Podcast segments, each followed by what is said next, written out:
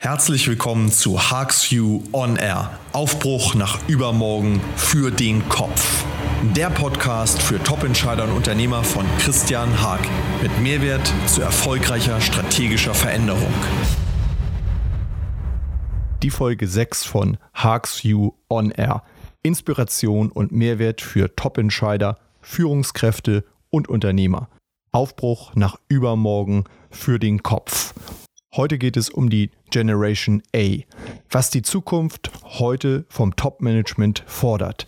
Was kommt nach der Generation Z?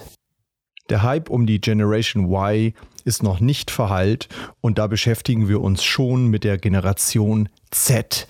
Die Generation, die nach der Generation Y kommt. Doch bevor wir tiefer ins Thema einsteigen, hier noch einmal ein kleiner Überblick. Wer sind eigentlich diese Generationen X, Y und Z und die Generation A, wie ich sie nenne? Die Generation X oder auch die Generation Golf ist die Generation die den Babyboomern nachgefolgt ist, also denen, die zwischen 1950 und 1965 geboren worden sind.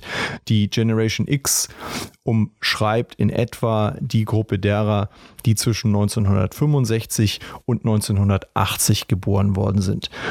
Die Generation Y ist die Generation der zwischen 1980 und 1995 Geborenen.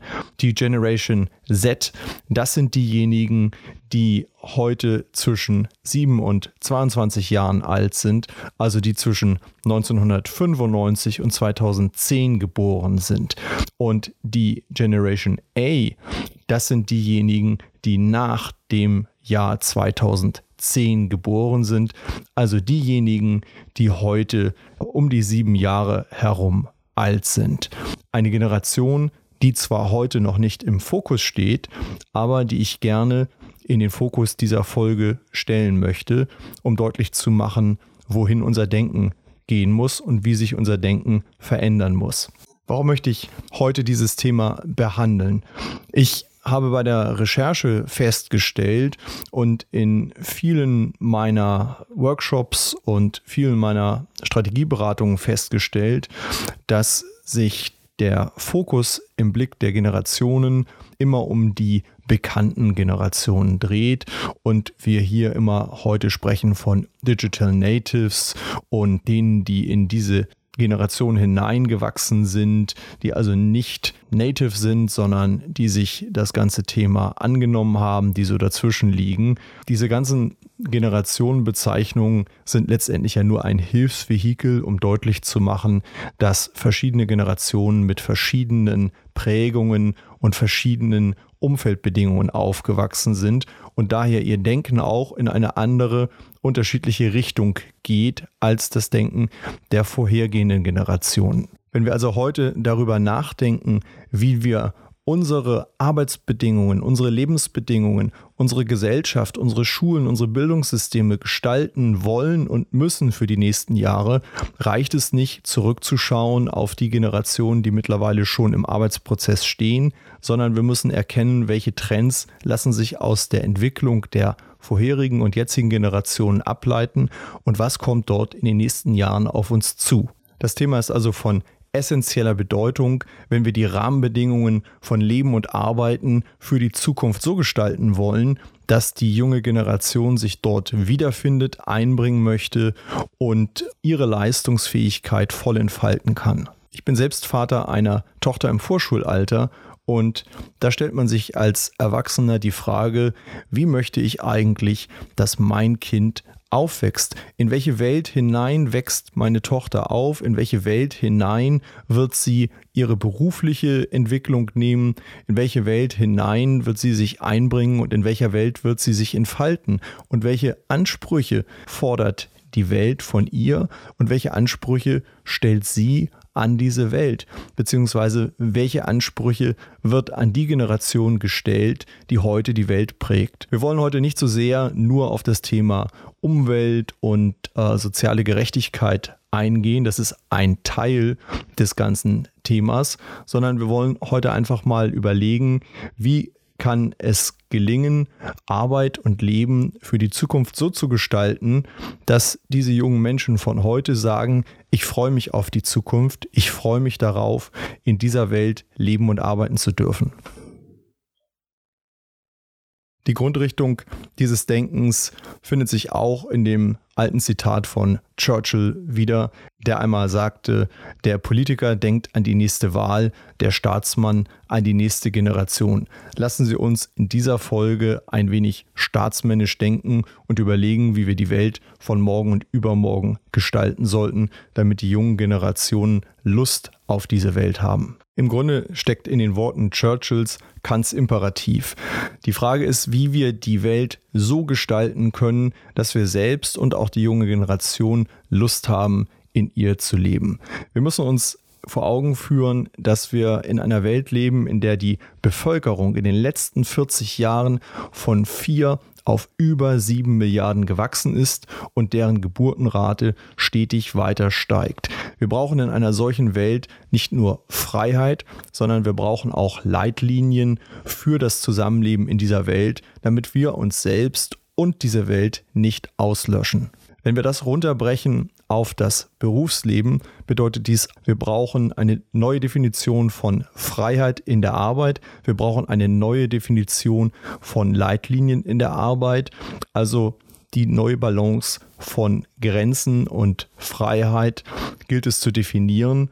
Das ist die große Chance für uns, aber auch die große Verpflichtung für die heutigen Generationen, die noch am Ruder sind, die Welt so zu steuern und die Welt so einzurichten, dass eine Welt, in der Freiheit eine besondere Stellung hat, nicht diese Freiheit über den Wert des Einzelnen stellt, denn sie wird sich sonst selbst kannibalisieren. Das gilt in der Gesellschaft wie im Unternehmen. Wir benötigen aus meiner Sicht in diesem Zusammenhang eine Wertediskussion.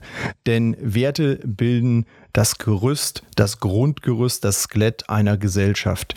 Sie prägen die Wahrnehmung und sie sorgen dafür, wie richtig und falsch beurteilt werden. Sie bilden für jeden Einzelnen in dieser Gesellschaft den Kompass, nach dem wir alle täglich leben. Sie sind mächtiger und damit auch wichtiger als Gesetze, denn Gesetze sind immer nur das, was aus dem Wertekonsens der Gesellschaft einfließt.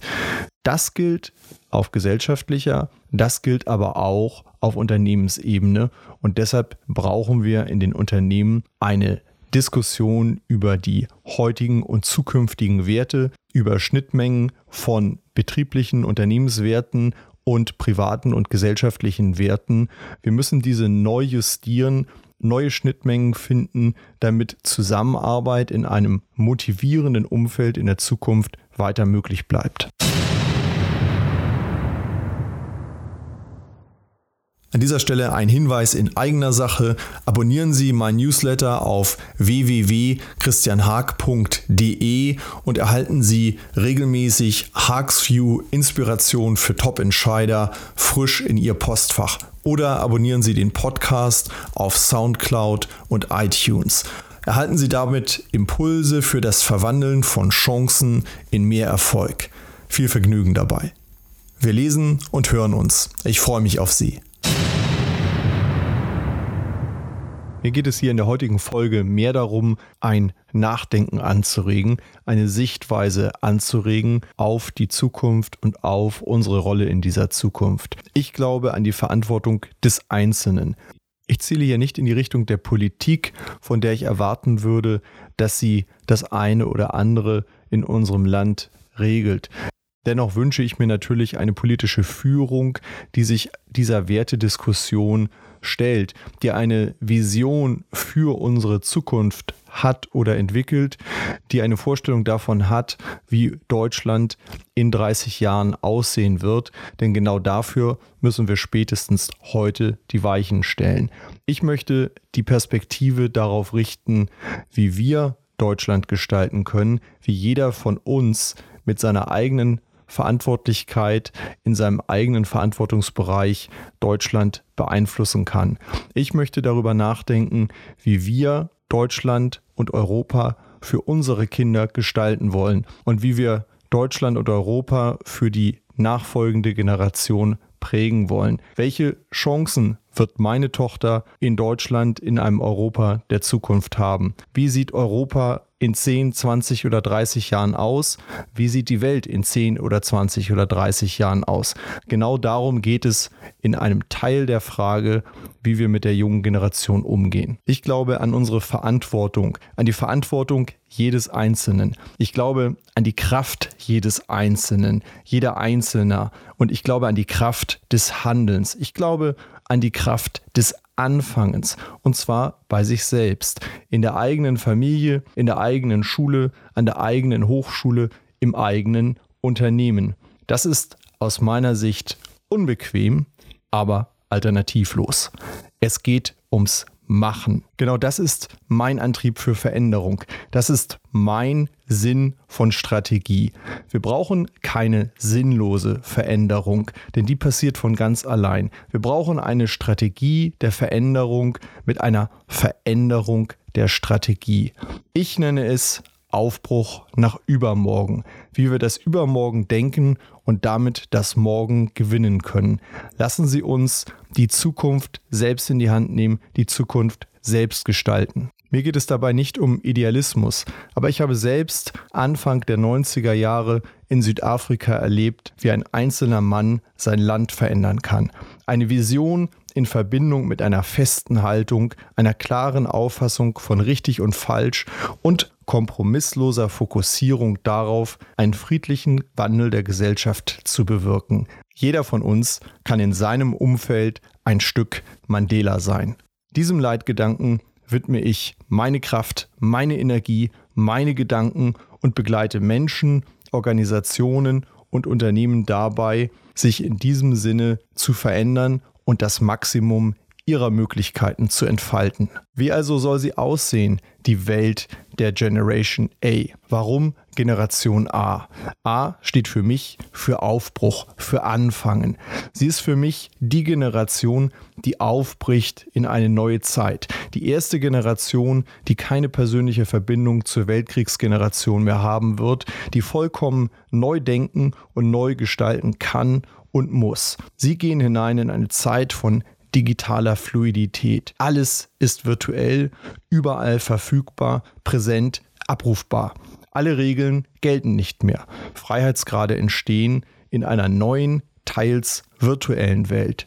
Damit verschieben sich die erforderlichen Fähigkeiten und Kompetenzen weg von Faktenwissen zu mehr Methodenkompetenz und Transferfähigkeit in komplexen Umfeld- und Entscheidungssituationen, weg von linearen Problemlösungsmechanismen hin zum Navigieren im Chaos, zum kreativen Neuerfinden, zum Sinnstiften in komplexen, wenig regulierten, durchschaubaren Zusammenhängen. Wir erleben bereits heute, wie sich das Denken verändert, wie sich Werte verschieben und Normalität neu definiert. Normalität aus einer Situation heraus, in der man es gar nicht mehr anders kennt. Beobachten Sie einmal ganz genau den mitleidigen, verständnislosen Blick, den Sie ernten, wenn Sie dieser jungen Generation von einer Schulzeit ohne Smartphones erzählen. Wir sind es zwar, die heute noch gestalten, die als Digital Immigrants in einer Wohngemeinschaft mit den Digital Natives leben. Wir erleben die Wertediskussion bereits heute im privaten Bereich, wenn Eltern und ihre Kinder über Medienzeit diskutieren, wenn bei Tisch alle auf ihr Smartphone starren, sich sogar WhatsApp schreiben und das alles tun, statt miteinander zu sprechen. In diesen Momenten stellt sich die Frage, wollen wir das wirklich? Ist das Kultur? Drückt das unsere Wertvorstellung aus? Bringt uns das weiter?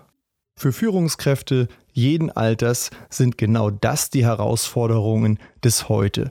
Welche Werte werfen wir über Bord? Woran wollen wir festhalten? Was tritt an die Stelle der alten Kultur? Wie gestalten wir den Wandel so, dass er uns hilft, besser zu werden? Veränderung ist noch kein Wert an sich.